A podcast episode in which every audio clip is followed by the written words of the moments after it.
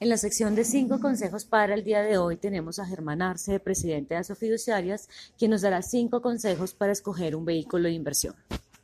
Bueno, yo partiría con el, como con el, la primera pregunta y es, ¿cuál es el objetivo de inversión? Estoy invirtiendo eh, para pagar mi universidad, para hacer un viaje, para mis pensiones, o sea, hay que definir cuál es el objetivo eh, de, inversión. Eh, porque eso te ayuda a lo que diría yo es el segundo consejo y es definir el horizonte. Esto es plata para dentro de 30 años, para dentro de 20 años, para sacar cada 15 días para al cine. O sea, ¿cuál es el objetivo, eh, cuál es el horizonte en el cual voy a requerir esos recursos?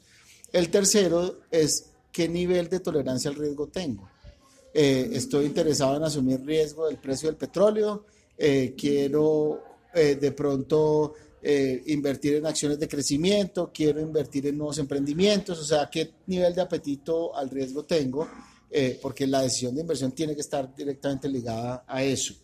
Yo diría que el cuarto es infórmese y infórmese en muchos sentidos, eh, en cuáles son los mejores gestores, quiénes tienen el mejor, en el mercado se llama track, digamos, de, de inversiones, quién hace una mejor gestión retorno-riesgo, es importante es decir, hay que informarse, hay que, hay que ver y la información que hay pública para poder ver en el largo plazo cómo se han comportado esos gestores. Y uno que para mí personalmente es importante es servicio, ejecución, es la capacidad de que las decisiones que yo tome se ejecuten, se ejecuten a tiempo, eh, que la información me llegue, me llegue limpia, eh, que los pagos me los hagan el día que, que, yo los quiero, porque creo que eso hace un cliente feliz de largo plazo. Entonces, diría objetivo, horizonte, riesgo eh, información sobre los gestores y servicio y capacidad de ejecución.